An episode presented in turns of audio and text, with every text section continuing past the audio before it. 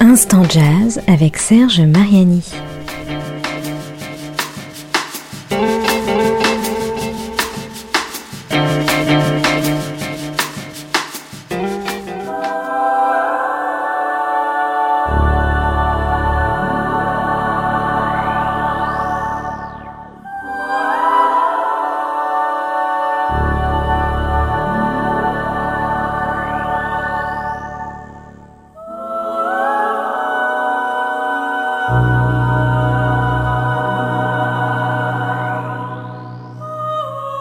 Décédé le 9 février 2021, Chick Corea sera peut-être accueilli dans le vaste univers par un cœur angélique semblable à celui-là, qui ouvre Leprechaun's Dream, le rêve du lutin, titre d'un de ses très nombreux albums, une centaine, parmi lesquels certains sont considérés comme des moments phares du jazz de ces 50 dernières années.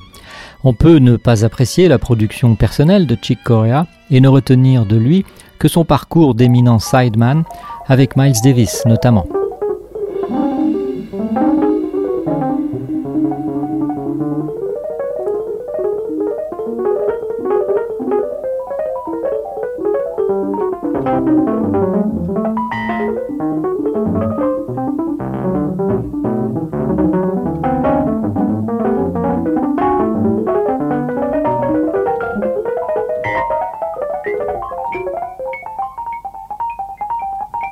Correa avait commencé par la batterie, ce qui selon certains spécialistes s'entendrait dans son jeu de piano plutôt percussif.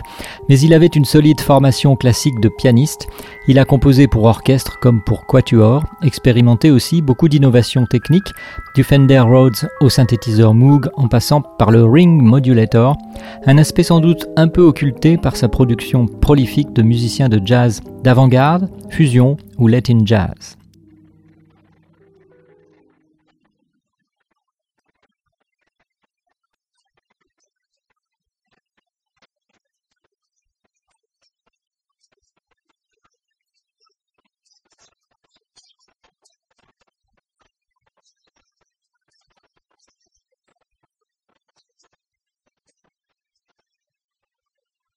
Il appréciait aussi les duos, notamment en concert.